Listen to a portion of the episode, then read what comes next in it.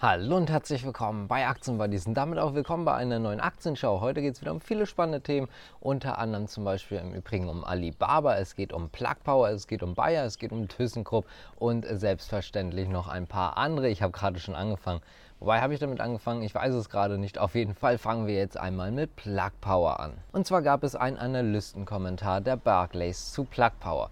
Das Kursziel wird weiterhin 27 Euro betragen. Das heißt also, das Kursziel an sich bleibt. Aber da der Kurs natürlich ziemlich stark gefallen ist seit der letzten Aktualisierung, nimmt man jetzt die Verkaufsempfehlung raus. Das heißt also, vorher hatte man äh, Plug Power halt von der Barclays aus zum Verkauf empfohlen. Jetzt gerade hat sich das geändert. Heißt also, jetzt empfiehlt man sie nicht mehr zum Verkauf, auch wenn das Kursziel nicht angestiegen ist, was halt wirklich ganz einfach daran liegt. Der Kurs ist gefallen und äh, dadurch ist das Ziel jetzt natürlich um einiges höher und äh, dementsprechend ist das Chance-Risiko-Verhältnis besser und deswegen wurde diese Verkaufsempfehlung gestrichen. Außerdem Außerdem ist am 14. Oktober ein Analystentag und dort wird es noch relativ spannend, zumindest laut der Barclays. Man hat zwar auf der einen Seite das Problem, dass die fundamentalen Daten jetzt nicht ganz so gut waren und genau das ist auch der Grund, weswegen man tatsächlich das Kursziel nicht nochmal angehoben hat. Aber auf der anderen Seite könnte an dem Analystentag natürlich nochmal eine Dynamik reinkommen, das hat man auch nochmal erwähnt, also eine positive Preisdynamik und die könnte natürlich den Kurs nochmal wieder ordentlich hochtreiben.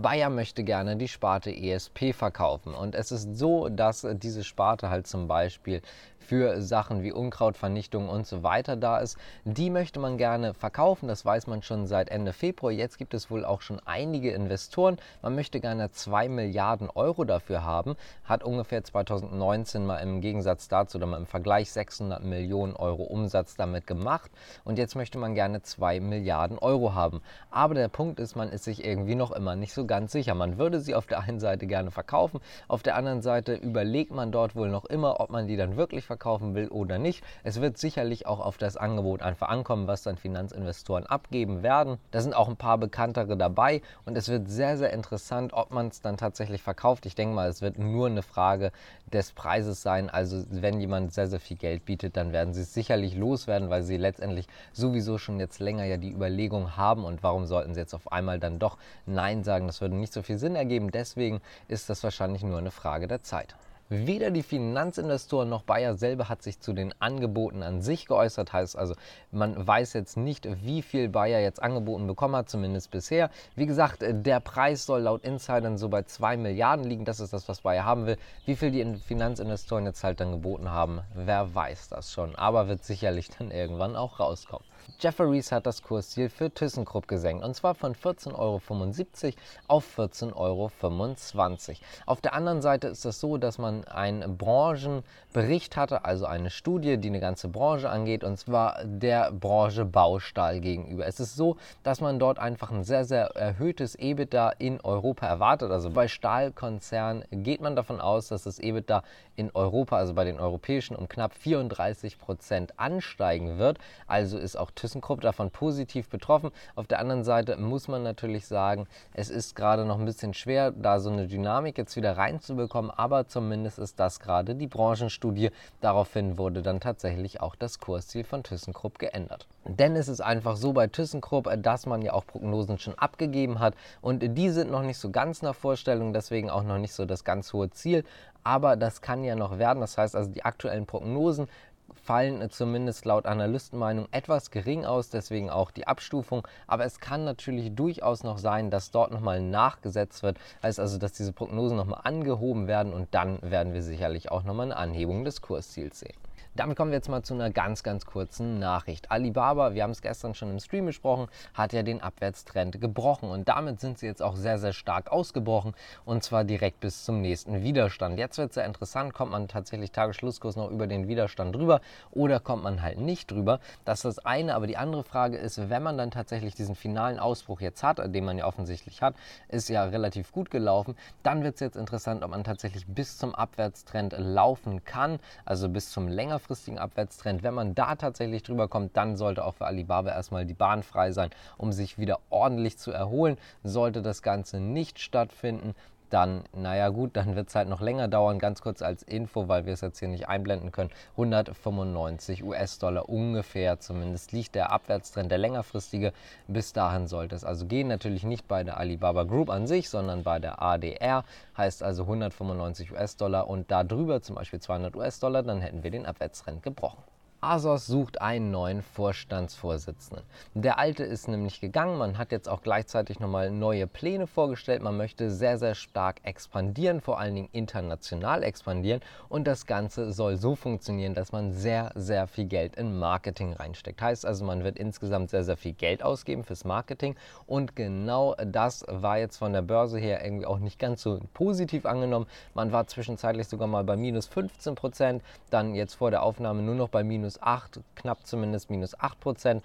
Also wurde das Ganze nicht wirklich positiv aufgenommen. Da muss man aber auch noch dazu sagen, dass zum Beispiel der Kapitalmarkttag, den man ja führen wollte, am 14. Oktober auch noch auf den 10. November geschoben wurde. Heißt also, da wurde noch ein bisschen nach hinten geschoben. Außerdem hat man die mittelfristigen Ziele nochmal vorgestellt. Die sind aber eigentlich gar nicht so schlecht. 7 Milliarden Pfund Umsatz möchte man gerne erreichen und man möchte es schaffen, jetzt erstmal dieses Jahr ein Umsatzwachstum von 10 bis 15 Prozent zu erreichen.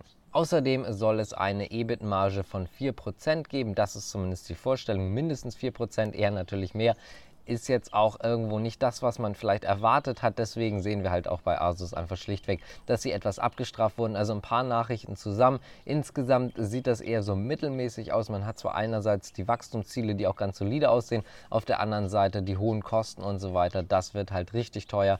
Da sind die Aktionäre so noch so ein bisschen, ich sag mal, eher negativ gestimmt. Nachdem ARK Invest ja in letzter Zeit relativ viel verkauft hat, zum Beispiel Tesla-Aktien, aber auch ein paar andere Sachen, haben sie natürlich viel Geld eingenommen. Und dieses Geld setzen sie jetzt gerade wieder so ein bisschen um. Es geht dabei vor allen Dingen um das Biotech-Unternehmen Ginkgo Bioworks, denn dort hat man sich weiter eingekauft. Da muss man sagen, seit dem IPO ist man immer mal wieder eingestiegen. Jetzt keine riesig großen Positionen, aber man ist zumindest eingestiegen. Da hat man jetzt auch im Übrigen nochmal nachgekauft. Und zwar insgesamt 8,26 Millionen Aktien, was in etwa 7 87,5 Millionen US-Dollar entspricht. Also dafür hat man die Aktien halt eingekauft und da verstärkt man sich jetzt offensichtlich. Es ist ja so, dass man ja schon davor gesagt hatte, im Prinzip, dass es nichts Unnormales ist, dass jetzt viel Tesla zum Beispiel verkauft wird, dass man einfach Geld einnehmen möchte. Das wird jetzt nochmal so ein bisschen bestätigt. Man hat halt einfach eine kleine Umschichtung gemacht im Prinzip und einfach mal jetzt andere Sachen eingekauft, beziehungsweise waren natürlich vorher, wie ich schon erwähnt hatte, auch da, aber zumindest nochmal verstärkt kleinere Positionen. Information. Wenn euch das Ganze gefällt, könnt ihr gerne abonnieren und ihr könnt gerne liken. Auch auf jeden Fall mal im Shop vorbeigucken, auf unserer Internetseite und so weiter und so fort. Jetzt kommen wir nochmal zu einer richtig spannenden Nachricht. Und zwar geht die Facebook Twitter und so weiter an. Es ist so, dass man in Australien ja ziemlich stark mit der Regulierung gerade beschäftigt ist. Das ist zum Beispiel bei Google AdWords, aber auch bei anderen Sachen. Und zwar sollen die Plattformen jetzt dafür haften, was auf den Plattformen geschrieben wird. Das heißt also, wenn irgendjemand jetzt einen Kommentar schreibt, dann soll die Plattform dafür auch haften.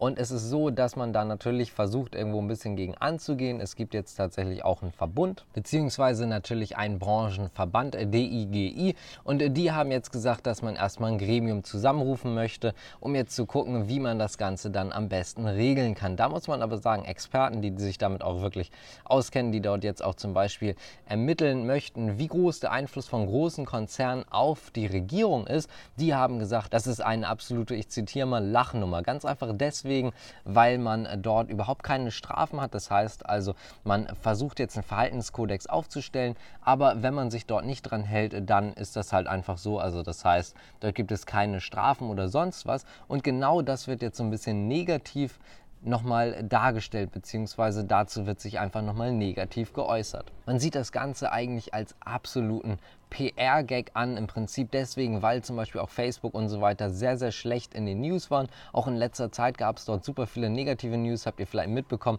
Facebook mit der Whistleblowerin und so weiter und so fort. Also es gab eigentlich nur Negativschlagzeilen und um dem Ganzen jetzt so ein bisschen entgegenzuwirken, um nicht viel tun zu müssen und dem trotzdem entgegenzuwirken, dafür sieht man das Ganze. Heißt also im Prinzip, zumindest laut den Experten, eher so ein PR-Gag. Laut Facebook und so weiter nimmt man das Ganze natürlich sehr, sehr ernst. Die Commerzbank geht im Übrigen bei der Inflation davon aus, dass sie sich auch nochmal weiter erhöhen wird. Und zwar soll man zumindest laut der Commerzbank in den nächsten Monaten nochmal eine Erhöhung erwarten und zur Jahreswende soll das Ganze dann wieder abschwellen. Das heißt also, man erwartet auch tatsächlich im November nochmal eine Inflation von über 5%, unter anderem auch getrieben durch die Energiepreise, die ziemlich stark gestiegen sind. Da kommen wir auch gleich nochmal zu. Und genau deswegen geht man jetzt einfach schlichtweg davon aus, dass die Inflation halt über 5% kommt. Aber man geht auch davon aus, dass man tatsächlich bei der Jahreswende dann wieder fallende Inflationszahlen haben wird. Das heißt also einfach, dass sie schlichtweg niedriger wieder wird. Und damit kommen wir jetzt eigentlich auch direkt einfach mal äh, zu der Energie. Und zwar hat der RWE-Chef darüber gesprochen. Und zwar meinte er, dass über die nächsten Jahre hinweg der Preis auch noch extrem steigen wird. Unter anderem liegt das wohl auch daran, dass man eine sehr, sehr hohe Nachfrage hat. Zum Beispiel aus Asien, aus Russland ist die Nachfrage sehr, sehr groß, was das Gas angeht. Auf der anderen Seite wird aus Russland halt Gas geliefert. Und dadurch, dass dort so eine riesige Nachfrage ist, steigen die Preise einfach. Auch hat man sich nochmal dazu geäußert, wie es denn ist, 2030 Kohleausstieg. Da hat man darüber auch gesprochen gesprochen, hat auch gesagt, das ist auf jeden Fall möglich, aber nicht so, wie es jetzt gerade ist. Dafür muss man um einiges mehr in erneuerbare Energien investieren. Also wirklich, hat auch nochmal gesagt, ein gewaltiges Wachstum, was das angeht, muss es geben. Außerdem muss man dann nochmal in Gaswerke investieren. Also es müssen neue Gaswerke aufgebaut werden. Es muss viel für eine erneuerbare Energie getan werden. Ansonsten ist das bis 2030 einfach schlichtweg nicht möglich, beziehungsweise es ist möglich, aber man geht dann davon aus, dass die Netzstabilität in Deutschland gefährdet ist. Und damit kommen wir zum nächsten Big Tech-Thema, denn äh, der Krieg zwischen Epic und Apple geht weiter. Es gab ja das Gerichtsurteil von der Richterin und das war Anfang September. Da hieß es ja im Prinzip, hat Apple großteilig recht, aber Apple darf den Entwicklern nicht verbieten, dass die sagen, auf anderen Seiten oder woanders gibt es das Ganze günstiger. Das heißt also, Apple möchte ja nicht, dass darauf verwiesen wird. Und das ist laut der Richterin nicht legal. Das heißt, wir haben auf der einen Seite Epic, die schon eine Berufung eingelegt haben, weil sie mit dem Gesamturteil nicht zufrieden sind. Und jetzt hat Apple auch nochmal eine Berufung eingelegt, weil sie mit diesem einen Punkt nicht zufrieden sind. Und zwar soll dieser neue Punkt, dass dann Entwickler halt auch schreiben können, das gibt es woanders günstiger, ab dem 9. Dezember greifen. Im Prinzip ist es zumindest laut Expertenmeinung so, dass man einfach versucht, den Ganzen jetzt aus dem Weg zu gehen, beziehungsweise das Ganze fürs Erste nach hinten zu verzögern, indem man jetzt einfach erstmal Berufung einlegt, vor allen Dingen Berufung gegen diesen 9. Dezember. Das heißt also, dass man jetzt wirklich erstmal aktiv versucht, das Ganze auszusetzen, dass man bis, also auf jeden Fall länger als den 9. Dezember Zeit hat. Und wenn das dann geschafft ist, dann ist man erstmal zufrieden. Man ist bei Apple natürlich generell nicht zufrieden mit der Situation, dass man jetzt tatsächlich was ändern soll. Man ist einfach der Meinung, dass man komplett richtig ist, während Epic zum Beispiel sagt, das geht gar nicht, dass man halt äh, zum Beispiel diesen kompletten App Store, dass man die Gebühren und so weiter hat. Heißt also insgesamt haben wir dort eine ziemlich starke oder ziemlich stark verschiedene Meinungen. Jetzt ist es so, dass das Gericht gekommen ist und jetzt gibt es halt wieder Meinungsverschiedenheiten. Berufung wird eingelegt, mal sehen, was dabei rauskommt. Und zur letzten Nachricht, Rocher und Morphosis können sich bald auf eine Zulassung freuen. Zumindest in der Theorie. Es ist nämlich so, dass die ja ein Medikament gegen Alzheimer zusammen haben und das sieht wohl gerade ganz gut aus. Die FDA hat ja auch so schnell Zulassungsprüfung. Darauf soll das Ganze wohl basieren, weil es halt einfach wichtig ist, es in dem Bereich aber noch nichts anderes gibt und davon könnte Morphosis jetzt auch mal wieder ich sag mal, profitieren. Denn man hat den Vorteil, dass Rocher zwar alles hat, was Marketing angeht, also die haben die ganzen Marketingkosten, Vermarktungskosten und so weiter, aber trotzdem kann man bei Morphosis natürlich davon profitieren und zwar 5,5 bis dann maximal 7% von dem Nettoergebnis kann man dann von Rocher halt bekommen dafür, dass man bei der Entwicklung dabei war im Prinzip. Das also nochmal dazu heißt also Morphosis eventuell mal wieder eine gute Nachricht, nachdem sie ziemlich stark abgestraft wurden in letzter Zeit. Wenn euch das Ganze gefallen hat, auf jeden Fall, wie gesagt, gerne mal im Shop vorbeigucken. Sind ein paar richtig coole Sachen dabei. Müsst ihr natürlich selber wissen, was ihr gut findet, aber einfach mal reingucken. Ist viel dabei. Dann natürlich auf der Internetseite die News mal durchgucken. Und äh, zu guter Letzt, selbstverständlich, abonnieren und liken. Ich bedanke mich fürs Zuschauen. Bis zum Mal. Ciao.